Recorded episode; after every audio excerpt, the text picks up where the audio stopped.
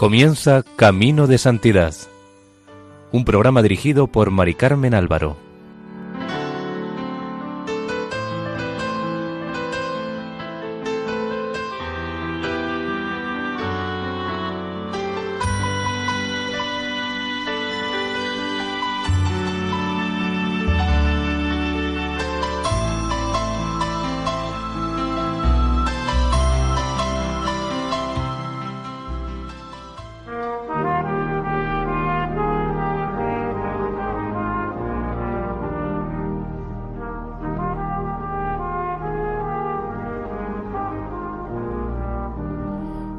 Bienvenidos a Camino de Santidad, un programa realizado por el equipo de Radio María en Castellón, Nuestra Señora del Lledó.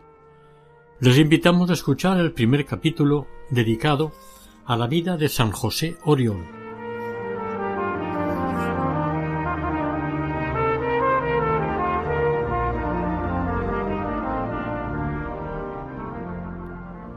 San José Oriol nació el 23 de noviembre de 1650 en un piso pequeño y humilde de la calle d'Encuc, en la actualidad calle Mare de Deu del Pilar, Madre de Dios del Pilar, en Barcelona. La casa donde nació no existe ya.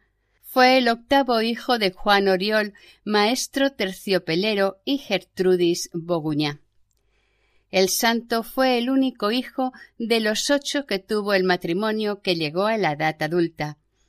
El pequeño fue bautizado el mismo día de su nacimiento en la parroquia de San Pedro de las Puellas, donde habían tenido lugar los sucesos más trascendentales de la vida religiosa de los Oriol.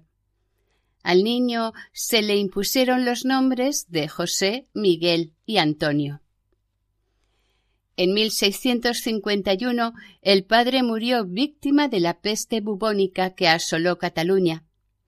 Pasados dos años, la madre de nuestro santo, seguramente para poder mantenerlo y mejor educarlo, contrajo segundas nupcias con Domingo Pujolar, zapatero, viudo también como ella, con dos hijos ya mayores. Con su nuevo matrimonio hubo de cambiar de domicilio pasando a vivir con el pequeño José a la casa de Pujolar en la calle del Joc de la Pilota, del juego de la pelota enfrente del Borne, y la parroquia de Santa María del Mar, donde José empezó a tener devoción a la Madre de Dios, visitándola desde muy pequeño y muy a menudo. A los sacerdotes de la comunidad de Santa María del Mar les cayó en gracia el niño por su orfandad acompañada de la ingenuidad de su alma, por su porte agradable y por la pureza de su mirada. Por todo ello, dichos sacerdotes lo cogieron por su cuenta y empezaron a enseñarle a leer y escribir, incluso música, sin olvidarse de fomentar su espíritu de piedad que no costó nada encender en aquel corazón tan tierno y predispuesto recibió la primera comunión hacia los doce o trece años. La fecha se ignora. Sí se sabe, en cambio, que fue confirmado el 8 de marzo de 1666 por el obispo Fray Ildefonso de Sotomayor en el Palacio Episcopal de Barcelona. La familia Pujolar acogió con cariño a José y él se encontraba a gusto con la familia. Domingo y Gertrudis tuvieron dos hijos que murieron muy pronto. Nuestro santo pasaba ratos delante de la imagen de la Virgen después de pasar también delante del sagrario largos momentos, todos los que podía robar a su oficio de monaguillo, el cual comenzó a ejercer en julio de 1663. Sus compañeros le invitaban a jugar con ellos, pero él, en cuanto terminaba de sus quehaceres, corría al pie del sagrario, donde permanecía como extasiado. En julio de 1663 murió su padrastro, quedando otra vez como único consuelo de su madre. Continuó su oficio de monaguillo durante catorce meses hasta que comenzó sus estudios en la Universidad de Barcelona el 9 de septiembre de 1664. Siempre fue puntual en llegar a clase, jamás dejaba de oír misa, y de su asistencia a ella sacaba sin duda las muchas luces y gracias tan necesarias en aquella etapa tan crítica de su vida para saber elegir con acierto el camino que mejor le pudiese llevar a conseguir un buen fin. Tanto en su casa como en la de Antonio y Catalina Bruguera, su nodriza, donde vivió eventualmente cuando su madre se tenía que ausentar de Barcelona, solía retirarse a una habitación apartada para mortificar su cuerpo, llegando a tal punto que, de no mediar la gracia divina, pronto hubiera muerto. El demonio no podía soportar tanta virtud, tanta penitencia, tanta paz e inalterable ánimo, e intentó por todos los medios incluso por medio de terceras personas, perturbar aquella tranquilidad. No lograba alterarle, ni a pesar de los golpes, ni con el raro invento de obligarle a subir y bajar las escaleras tendido con los pies para arriba y la cabeza hacia abajo, ni a pesar de las horribles sacudidas que a base de golpes lo enviaban de una pared de la habitación a la otra ni con ruidos espantosos y otras jugarretas conseguía otra cosa que vergonzosas derrotas, y el semblante alegre, siempre modesto y sereno de José, le provocaban un gran tormento, pero no desistía de su plan. Un día el diablo cambió de estrategia, pero no le quedaron ganas de intentar otra vez la hazaña, porque tuvo que retirarse escamado. Oriol era amable y atento en todo, además de muy servicial. Un día, cuando vivía en casa de su nodriza Bruguera, debía estar ésta muy agobiada de trabajo, el joven se ofreció para ayudarle a hacer la colada. Mientras el uno y la otra estaban atareados, llegó Antonio, el dueño de la casa, y se le ocurrió un pensamiento contra la santidad de vida que llevaba su huésped. José, con la intuición que tienen las personas espirituales para todas las cosas, comprendió lo que pasaba por aquella imaginación y por impulso divino sin duda, para que no quedase ninguna sospecha y porque no se trataba de él solamente, se acercó al fuego donde estaba hirviendo la caldera de la lejía y poniendo en él las manos con gran serenidad, sin apartarlas de entre las llamas, dijo en voz alta, dirigiéndose a Antonio Bruguera. Para que vea que es infundado su pensamiento de usted, pongo las manos en el fuego. El hombre, asombrado por el doble prodigio de que aquellas jóvenes manos permanecían intactas dentro del fuego, como si fueran de alabastro, y su pensamiento siniestro había sido descubierto, se llenó de confusión. El prudente Oriol jamás contaría este suceso. También callaron, de momento, los Bruguera, Catalina y Antonio. Por la noche, después de cenar, llamó el santo a un sobrino de Antonio, que lo tenía éste con él como aprendiz de guarnicionero, y le dijo Juanito, ¿No te pesa haber ofendido a Dios? Esa pregunta renovó en los presentes el testimonio de la inocencia de José y les hizo estallar en llanto. A partir de entonces la familia Bruguera empezó una vida más piadosa y Juanito, ya anciano de noventa años, contaba a sus hijos y nietos aquellos prodigios recordando al mismo tiempo la santa vida de su compañero, al que veneró siempre. Explicaba también cómo los días festivos, en lugar de ir a jugar con los otros niños del vecindario, iban Oriol y él a hacer excursiones por la muralla del mar, donde Oriol conversaba con los soldados y la gente pobre, instruyendo a unos y a otros en las verdades eternas y dándoles siempre que podía alguna limosna por lo que quedaban muy consolados y agradecidos. Durante su tiempo de estudios se vio afectado de una grave enfermedad, de encogimiento de nervios y descoyuntura de un hueso que lo hizo sufrir muchísimo. El joven Oriol, sin acobardarse ni buscar ningún remedio terrenal, viendo que día a día se iba acercando al cielo, porque se moría, se abandonó totalmente en manos de la divina providencia. Este abandono no debió desagradar a Dios, y José quedó curado sin aplicarse ningún remedio, según cuentan por intercesión de la Virgen María. Pero entre sano y enfermo, maltratado por el diablo y acariciado por Dios, fue avanzando en su carrera y alcanzó el grado de bachiller en filosofía, el 6 de marzo de 1671, el de teología el 22 de diciembre de 1673 y el 1 de agosto de 1674 se le otorgó el grado de doctor en sagrada teología, con la nota de nemine dicerpante, que quiere decir sin que nadie discrepe, pasando a ser agregado al Colegio de Teología en 1675. En 1674 comenzó un curso de elocuencia sagrada, y mientras iba aprendiendo por un lado, por otro daba lecciones de lengua hebrea a Segismundo Verdaguer, quien después sería profesor de dicha lengua.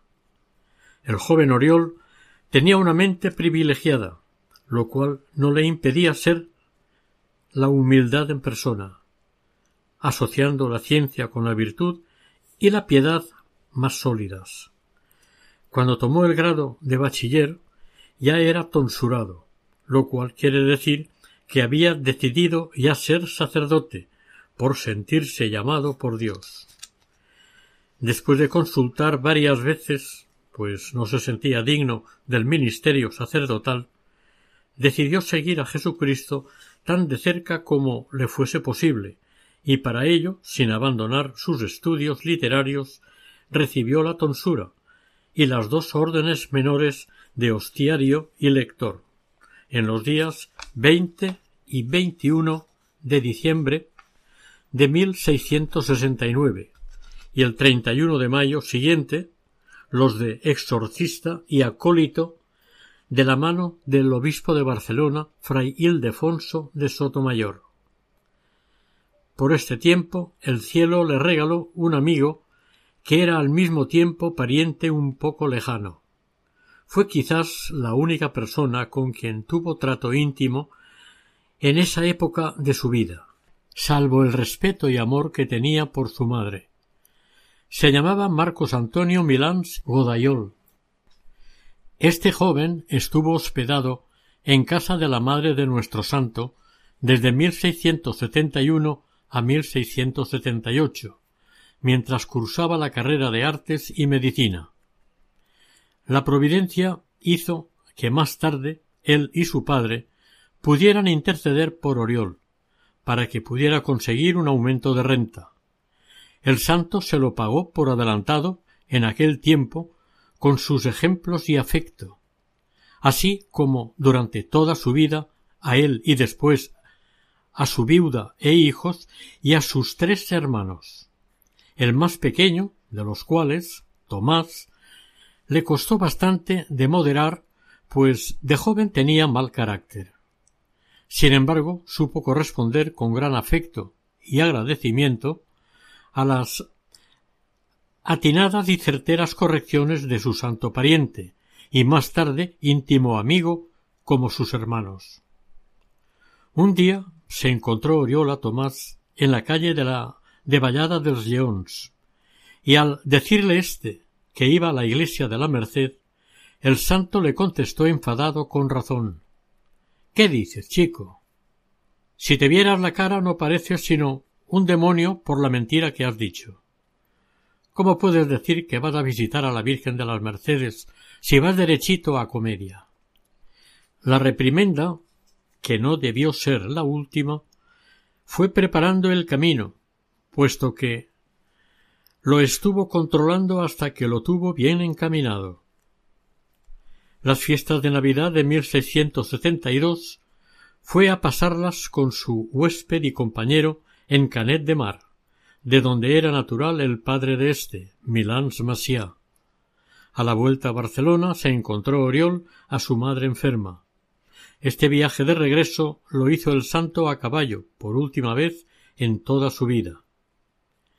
En la medida en que fue aumentando el fervor, fue suprimiendo, en cuanto le era posible, todo lo tocante a comodidades, a fin de llegar, sin darse cuenta, al desprendimiento de todas las cosas exteriores, lo cual sería la primera parte de la extraordinaria negación de todo su ser, a donde le veremos llegar muy pronto.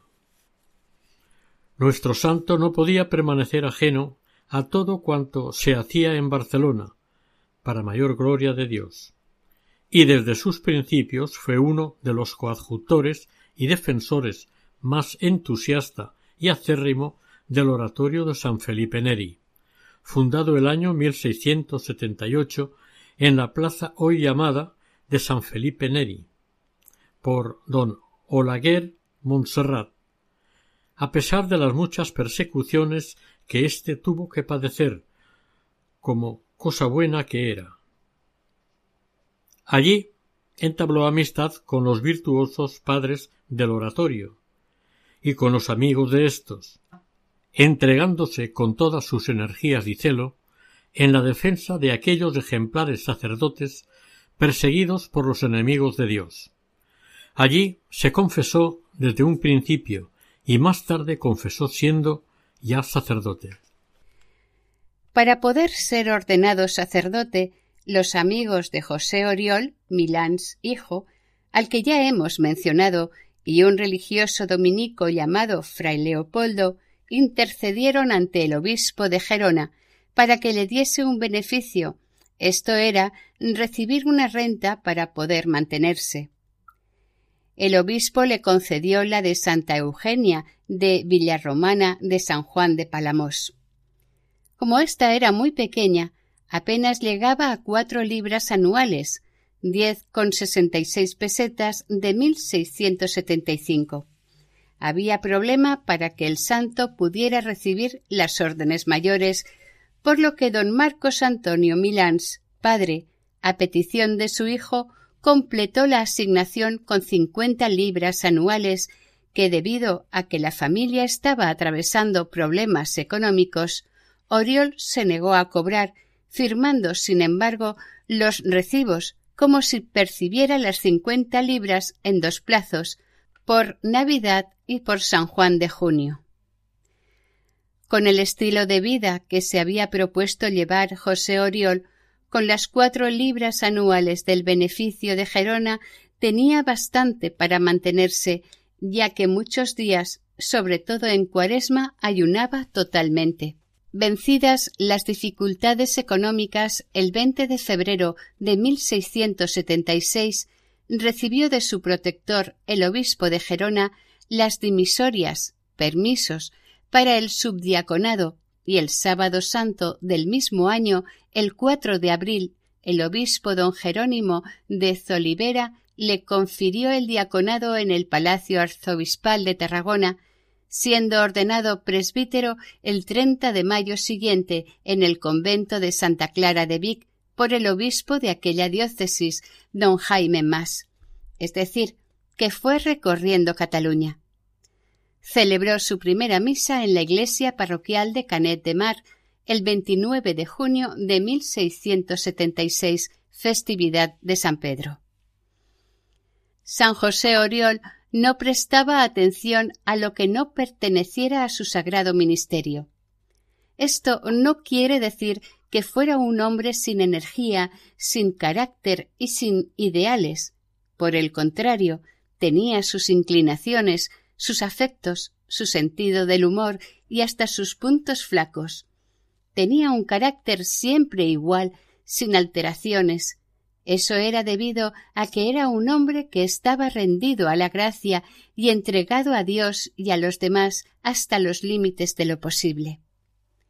Era el sacerdote más amable de su diócesis. se había propuesto imitar a Jesús, su divino Maestro, y pasara por donde pasara, iba haciendo el bien. Se entregaba todo para todos, para ganarlos a todos al amor de Jesucristo. Consolaba en las cárceles, daba consejo a los miserables allí detenidos, trababa conversación con los soldados para llevarlos a que practicaran la piedad. Visitaba a menudo el hospital donde lleno de compasión atendía a los moribundos, alentaba a los convalecientes, consolaba a los que gemían de dolor abatidos de tristeza, confortaba con tanta eficacia que era buscado y deseado por todo el mundo, especialmente de los chiquillos que se desafiaban mutuamente a ver quién era el primero que podría besarle las manos, saludándole con el Ave María Purísima, a lo que el santo confesaba devota y cariñosamente, sin pecado concebida, y añadía Dios os haga buenos, Dios os haga santos. Como podía, se abría paso por entre aquella pequeña multitud de chavales que habían corrido hacia él para recibir su bendición. Para poder ayudar a su madre, que se había vuelto a quedar viuda y a la que su hijastra había entablado un pleito, aceptó el padre Oriol el cargo de preceptor en la casa de don Tomás de Gasneri, mariscal de campo, para encargarse de la educación de sus hijos José y Francisca. El santo cumplió admirablemente el encargo y captó las simpatías de toda aquella familia, la cual los nueve o diez años que estuvo con ellos lo veneró como un ángel tutelar enviado por Dios. Por aquel tiempo, 1677, comenzó el Señor a manifestar a Oriol cuál era su divina voluntad respecto a su norma de vida, que si hasta entonces había sido excelente, en lo sucesivo sería heroica, siempre bajo la apariencia de ordinaria. El joven se sentía inclinado a la mortificación, hoy diríamos excesiva, pero siempre procurando pasar inadvertido, evitando los extremos.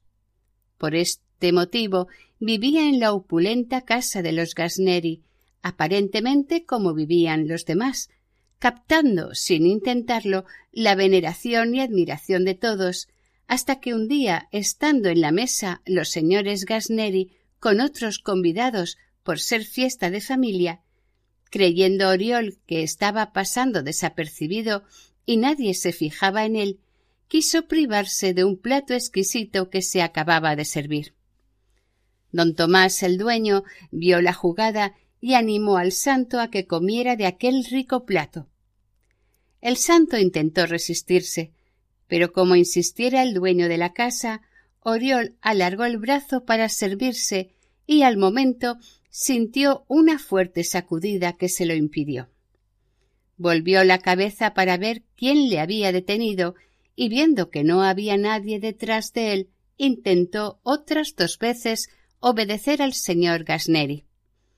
Hasta que entendiendo que era un aviso del cielo que con aquellas sacudidas le impedía servirse, se dirigió a los comensales y les dijo Ya ven, señores, cómo manifiesta el cielo su voluntad de que me prive de semejantes manjares. Dicho esto, se levantó y se fue a su habitación, decidido a no volver a sentarse más a la mesa de aquella familia y a pasar en adelante, mientras le durase la vida, con solo pan y agua, decisión que cumplió toda su vida con alguna pequeña excepción. Una de ellas fue añadir un día a su escasa ración una sardina para dar gusto a una niña, a la cual hicieron que le ordenara comerla en nombre de Dios, confirmando con aquel hecho su espíritu de obediencia. Los otros extraordinarios que se permitió fueron también por el estilo de éste, y para compensar, después de alguno de ellos ayunó toda una cuaresma, alimentándose solo con la Eucaristía.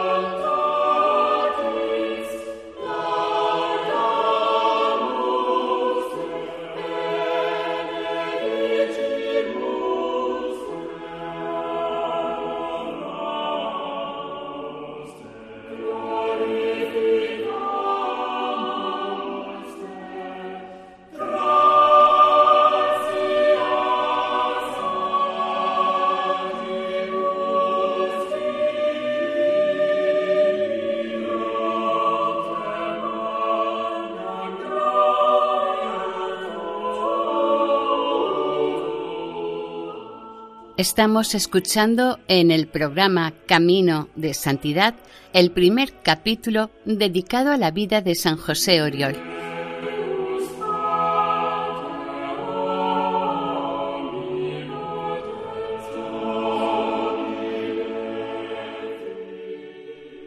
Hasta 1678 no se encuentran las licencias de nuestro santo para confesar.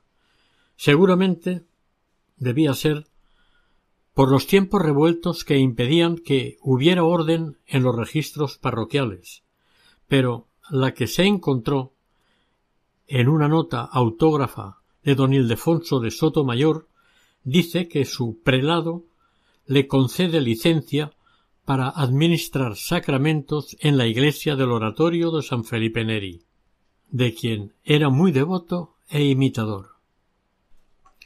Eso quiere decir que su trabajo eclesiástico lo realizó de 1676 a 1686 en el oratorio, aunque vivía en casa de los Gasneri. De ello se deduce que nuestro santo empezó a ejercer su ministerio en la iglesia de los padres de San Felipe Neri, a los que de más joven había defendido y en la que se refugiaría cuando se le prohibiera el ejercicio de su sagrado ministerio. En 1682 se le concedió facultad para confesar religiosas, lo cual le abrió campo para hacer volar por el camino de la perfección a las que le fueron confiadas. Esto se sabe por los pocos documentos que se han conservado de entre los muchos que se han perdido relativos a sus dirigidas en los conventos de las dominicas de los Ángeles, de Montesión, Magdalenas, Jerusalén y Jerónimas de Barcelona. De allí salieron verdaderas santas. En el convento de las dominicas de los Ángeles se cuenta la anécdota que puede suplir la desaparición de otras muchas. Sor Serafina Lampillas, religiosa muy ejemplar, se resistía, por un poco de pereza, a los consejos que le daba Oriol para que se levantase a las cuatro de la madrugada para tener dos horas de oración. Ante la excusa de que no tenía quien la despertara, el santo le respondió que él la llamaría desde su casa. Así lo hizo. Como lo hacía también con doña Magdalena Rialp y doña Jerónima Llobet, llamándolas espiritualmente, ya que humanamente era imposible hacer llegar su voz a dos conventos diferentes, además de a una casa bastante alejada de su habitación. Según le había anunciado el santo, Sor Serafina, al igual que las otras, oyó la voz de éste, se despertó, probó de espabilarse, pero rendida de sueño se quedó dormida otra vez. Al día siguiente, Oriol se presentó en el locutorio y le dijo Serafina, Serafina, Dios te pedirá cuentas de este último aviso que te ha dado contra tu pereza. Piensa que se vale de las palabras de este mal ministro para que le ames y le sirvas. Esta reprensión del santo impactó tan fuertemente en el corazón de Sor Serafina que la llevó a emprender una vida más fervorosa y provechosa de la que hasta entonces había llevado. La madre de nuestro santo, Gertrudis Boguñá, murió a últimos de enero de 1686. Aquella muerte supuso un antes y un después en la vida de Oriol.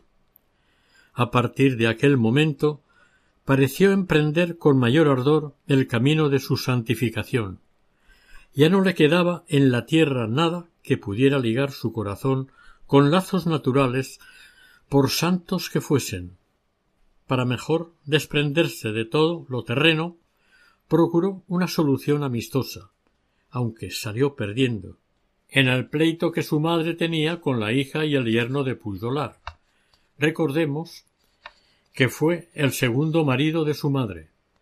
Cedió todos los derechos que pudiera heredar por parte de ésta a los nietos de Puyolar. Muerto el yerno, recibió trescientas quince libras que invirtió en la fundación de cuarenta y ocho misas anuales, con la condición de que fuesen aplicadas en sufragio de las almas de los pobres enterrados de limosna en el cementerio del Pino. Pues siendo beneficiario de aquella iglesia, vio que no se les podía celebrar funeral ni aniversario.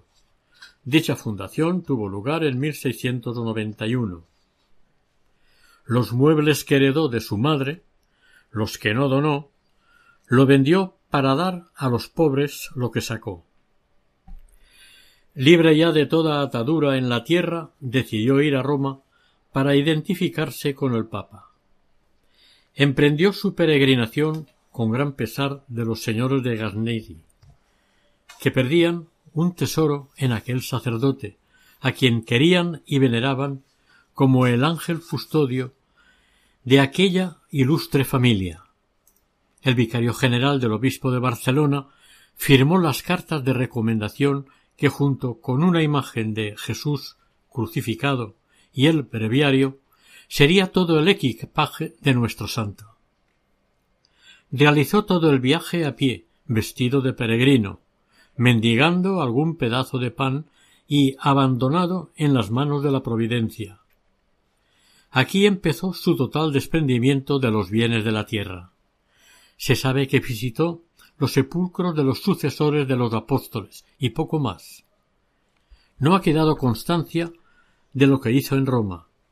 Es posible que se hospedara en casa del reverendo José Balma, que residía en dicha ciudad. Desde aquel viaje, Balma y Oriol mantuvieron correspondencia hasta la muerte del santo. También se sabe que el cardenal Petrucci le favoreció, por lo cual Oriol, agradecido, le solía felicitar todos los años las fiestas mayores. Se sabe igualmente que Monseñor Liberati, datario en aquella época, encargado de los beneficios eclesiásticos, le apreciaba mucho y se encomendaba a sus oraciones. El santo decía que a esos señores debía agradecerles el beneficio del pino. Este le fue concedido por el Papa Inocencio XI no sólo por la influencia de dichos señores, sino porque, asistido por el Espíritu Santo, descubrió que este modesto sacerdote que se arrodillaba rendido a sus pies era un escogido de Dios para edificación de su comunidad y gloria de su pueblo. Hay que resaltar que Inocencio XI se distinguió por la severidad con que prohibía dar cargos eclesiásticos a quien personalmente, por su virtud y talentos, no lo mereciese. En Roma permaneció Oriol bastante tiempo. Se le concedió el beneficio de San Clemente y San Lorenzo de la Iglesia del Pino el 24 de enero de dicho año, pero como se retrasó tanto en volver a Barcelona, tomó posesión del beneficio por procurador el 4 de marzo de 1687. Volvió a la ciudad condal a pie, poco a poco con paz y algunos días con un calor sofocante de junio. Nuestro santo practicó todas las virtudes, destacando la pobreza, la obediencia y la castidad. Obedeció a sus confesores con sumisión de niño. Uno de ellos, Carmelita descalzo, para probar su obediencia le obligó a cargarse al hombro, a pesar de su falta de fuerzas, era ya en sus últimos años, un tronco de setenta y cinco libras. Una libra catalana equivalía a cuatrocientos gramos, es decir, unos treinta kilos de peso, y pasearlo durante media hora de un extremo a otro del patio del convento de San José de Gracia. Obedeció en esto y en cosas más duras, a veces también más insignificantes y a personas inferiores que, según se mire, todavía cuesta más. Obedeció a todos sus obispos sin protestar o alegar nada, sobre todo a uno que había sido mal informado y no le preguntó a él personalmente. Este obispo le retiró las licencias para confesar y dirigir almas, especialmente a doña Magdalena Rialp. A través de su vicario general le envió una severa reprimenda porque decía que le permitía demasiadas penitencias y austeridades. El santo obedeció, pero lo sintió por los frutos que se frustraron en Sor Magdalena Rialp. Como siempre sucede con aquellos que desean llevar una vida de perfección, se habían encendido contra él las envidias y persecuciones. A ejemplo de nuestro Señor, fue odiado porque hacía el bien. Decían que el padre José era inmoderado en sus penitencias e imprudente en las sugerencias de mortificación. No será por mucho tiempo, afirmó proféticamente el padre Oriol al recibir la noticia. Y efectivamente, sea por castigo divino o por otra causa, el prelado murió muy pronto. El siguiente obispo, mejor informado, le devolvió las licencias e incluso lo eligió como su confesor, cosa que no pudo llegar a realizar por el fallecimiento del santo. Su castidad fue defendida por el mismo Dios en el prodigio que hemos contado de preservarle sin daño alguno las manos en el fuego para evitar toda sospecha contra él.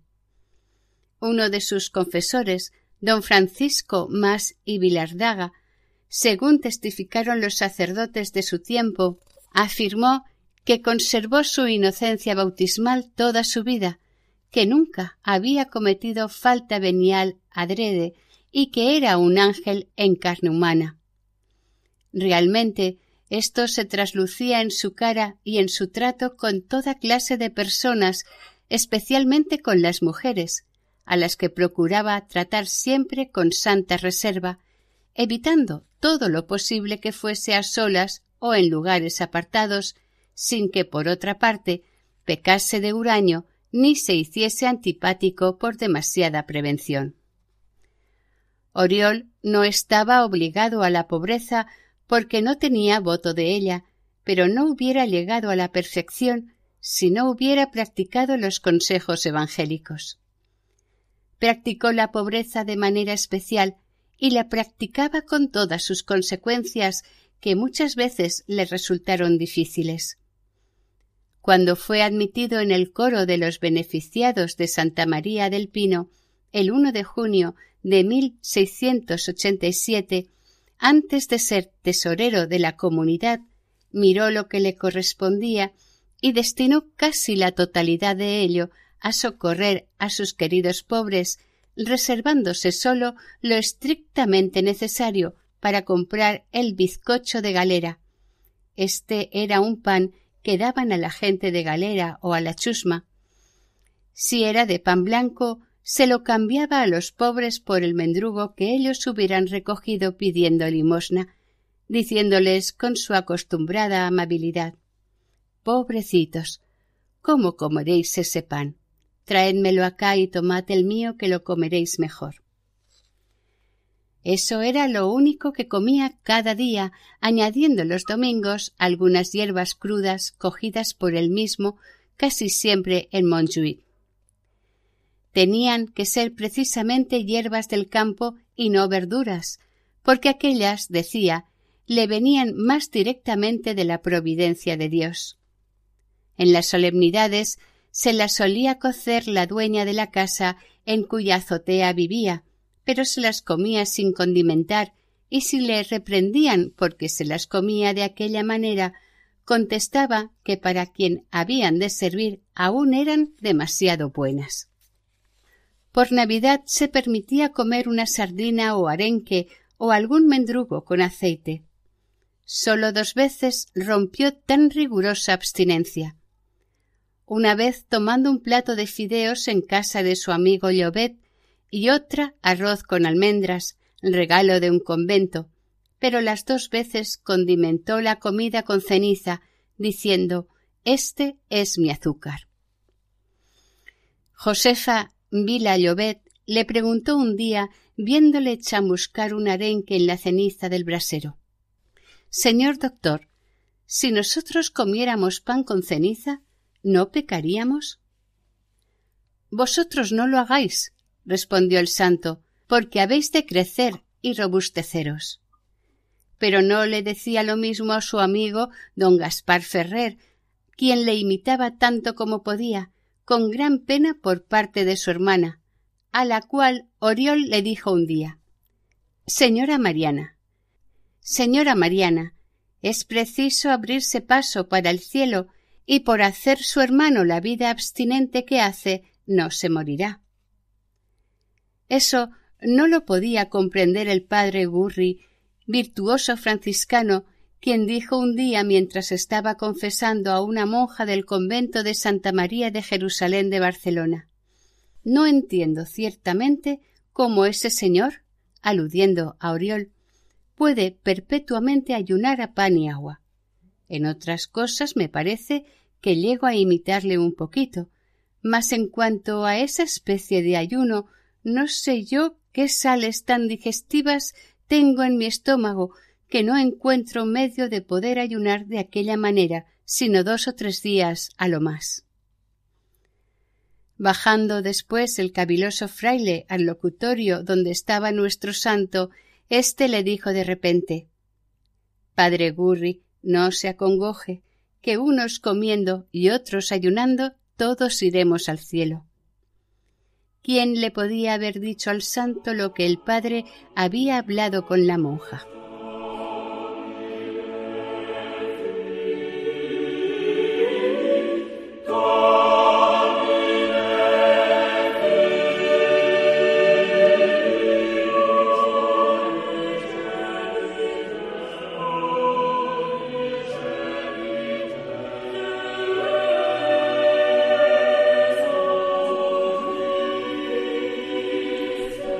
Volviendo a sus gastos, se reservaba además un ardite diario, moneda equivalente a un céntimo de aquella época, para la candela que le servía de despertador.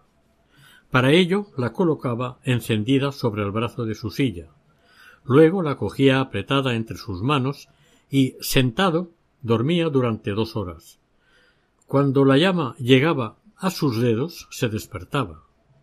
Lo restante de su renta que era de doscientas veinte libras, unas quinientas ochenta y seis con sesenta y seis pesetas al mes, era para los pobres de Jesucristo, así como la limosna de la misa, excepto lo preciso para los gastos de decirla. Para aumentar el estipendio, pidió celebrarla a las doce del mediodía. Recordamos que entonces no se podía comulgar si no se estaba en ayunas desde las doce de la noche anterior, con lo cual, al cobrar más, podía dar más. Un testigo dijo que, también para evitar la molestia a otro sacerdote, puesto que al santo no le importaba esperar a desayunar, aunque fuera al final del día, tal como hacía todos los días que ayunaba. Sólo tomaba un poquito de alimento una vez al día. Cuando tomó posesión del beneficio de la iglesia del Pino, canceló la ayuda, que nunca cobró, que le habían ofrecido por escrito los milans, pagadera dos veces al año, como ya dijimos. El santo se propuso en su corazón repartir en limosnas todo lo que llegara a sus manos, y así lo cumplió siempre escrupulosamente. Un día, contra su costumbre, salió del coro precipitadamente para ir a dar a un pobre un real que le había quedado por distribuir. El tenerlo en el bolsillo mientras estaba rezando era para él un remordimiento. Otro día bajó de su habitación a medianoche y dijo a los que se dieron cuenta de que había salido a una hora tan intempestiva que había ido a dar un real al primer pobre que encontró en la rambla, porque no le dejaba dormir teniéndolo guardado en su bolsillo. Apenas gastaba en vestuario, que consistía en camisas de algodón con cuello y puño blanco, para no distinguirse, pañuelos de estopa, sotana y manteo de estameña, que conservó en un mismo estado casi todo el tiempo que vistió hábitos de sacerdote y si alguna vez tuvo que usar otra sotana fue porque la anterior la había dado a un pobre. Suprimió el sombrero de teja. Siempre iba con la cabeza descubierta, por ahorro o mortificación, o por reverencia al Santísimo Sacramento, según algunos. Sólo usaba bonete en las funciones litúrgicas, cuando no podía prescindir de él. Muchas veces, aunque esto más disimuladamente, iba por las calles con zapatos sin suela.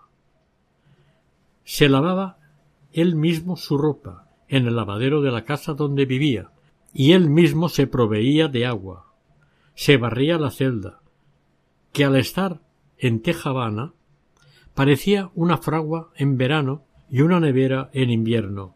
No permitió jamás que ninguna mujer pusiera los pies en ella, y raras veces algún hombre.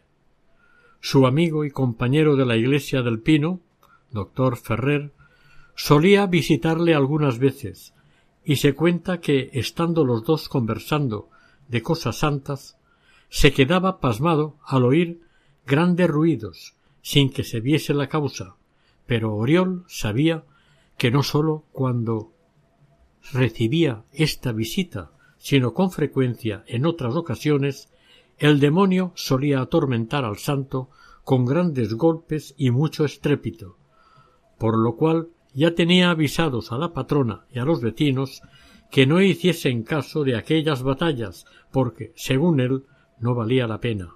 Debido a sus ayunos que iban aparejados con las limosnas que daba, le pusieron el apodo de Doctor Pa y Agua. Doctor Pan y Agua. Así lo vitoreaban los chiquillos por la calle, porque seguramente se lo habían oído a los mayores que conocían su heroica pobreza y caridad, aunque él no comentara nunca nada, y si alguien le decía algo al respecto, respondía que lo que daba a los pobres de los pobres era, y que a él no le había faltado nunca la providencia de Dios. Los necesitados lo sabían bien, por eso cuando el seis de cada mes cobraba la renta de su beneficio, acudían en tropel a las escaleras del archivo del Pino y casi siempre la mensualidad quedaba distribuida antes de llegar a la calle, excepción hecha de lo que a veces se reservaba para los pobres vergonzantes cuando tenía noticia de alguna necesidad. Sobre todo si sospechaba que por causa de la miseria estuvieran en peligro de pecar, exceptuando también lo poco que destinaba para sí mismo. En tiempo de cuaresma, que guardaba riguroso ayuno, no se reservaba ni un céntimo. El santo no quería llamar la atención en nada, y en parte lo conseguía, si bien, por otro lado, Dios nuestro Señor se encargó de resaltar sus virtudes, permitiéndole contrariedades. José Oriol sólo aspiraba a agradar a Dios, santificándose a sí mismo y santificando a los demás decía Todo lo de este mundo es nada. Yo no deseo otra cosa que la honra del Señor y agradar a su Majestad. Para conseguirlo, se dedicó con todas sus fuerzas al cumplimiento de las funciones de su ministerio en la iglesia del Pino. Asistía puntualmente al coro a las horas prescritas donde cantaba las alabanzas a Dios. Sin querer, llamaba la atención de los fieles que le veían arrodillado, estático, con los ojos clavados en tierra largo rato antes de comenzar y después de terminar las funciones sagradas. Celebraba la misa a las doce, abrasado en amor por Dios, hasta casi desfallecer en el momento de la consagración. Dedicaba largas horas al confesionario en la capilla del Santísimo Sacramento destacando los muchos frutos de las personas que él dirigió, como Jerónima Llobet, hija de Isidro Llobet, con quien el santo tuvo mucha amistad y quien, siendo una niña a los ocho o nueve años, hacía ya grandes penitencias y tenía oración muy elevada. Fue tentada y atormentada por el maligno y por sus padres que la querían casar. Oriol le ayudó en su vocación y le anunció sufrimientos corporales extremos que soportó con heroica resignación hasta su fallecimiento dieciséis años después de la muerte del santo. Nuestro santo, al parecer, tenía muchos confesores, de 1687 a 1697 tuvo tres directores espirituales al mismo tiempo, y en los cuatro últimos años de su vida se añadió un padre carmelita descalzo de gracia. El santo solía confesarse diariamente antes de la misa y tal vez para evitar molestarles iba alternando o quizás tuviera otras razones. Cumplidas sus obligaciones con Dios nuestro Señor, se dedicaba enteramente al bien del prójimo, consolando a los desvalidos, dándoles limosnas, dando buenos consejos a las personas con las que trataba. No ha de ser otra, decía, nuestra voluntad, sino la de aquel Dios que nos ha criado y redimido. Tengamos confianza, exclamaba con su atractiva sonrisa, de que hemos de ir todos al cielo, todos iremos, pues para esto ha muerto nuestro Señor.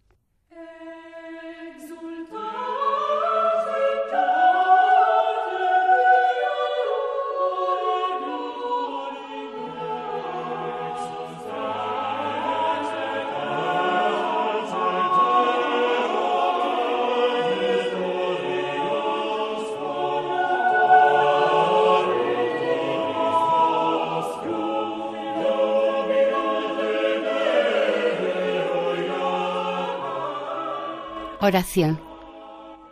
Señor, tú que quisiste que San José Oriol fuese un ejemplo admirable de penitencia y brillase por el don de curaciones, concede a tu pueblo un verdadero espíritu de conversión y la salud del alma y del cuerpo. Por Jesucristo, tu Hijo, que vive y reina por los siglos de los siglos. Amén. Finaliza aquí el primer capítulo dedicado a la vida de San José Oriol, dentro del programa Caminos de Santidad, elaborado por el equipo de Radio María Nuestra Señora del Lledó de Castellón. Han participado en este programa Maite Bernat en el micrófono y sonido y Eustaquio Masip en el micrófono.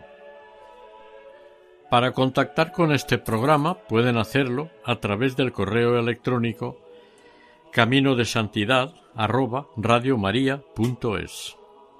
Pueden volver a escucharlo e incluso descargarlo en la página web de Radio María, en su sección podcast o pedirlo en el teléfono 91 8 22 80 10. Que el Señor y la Virgen les bendigan.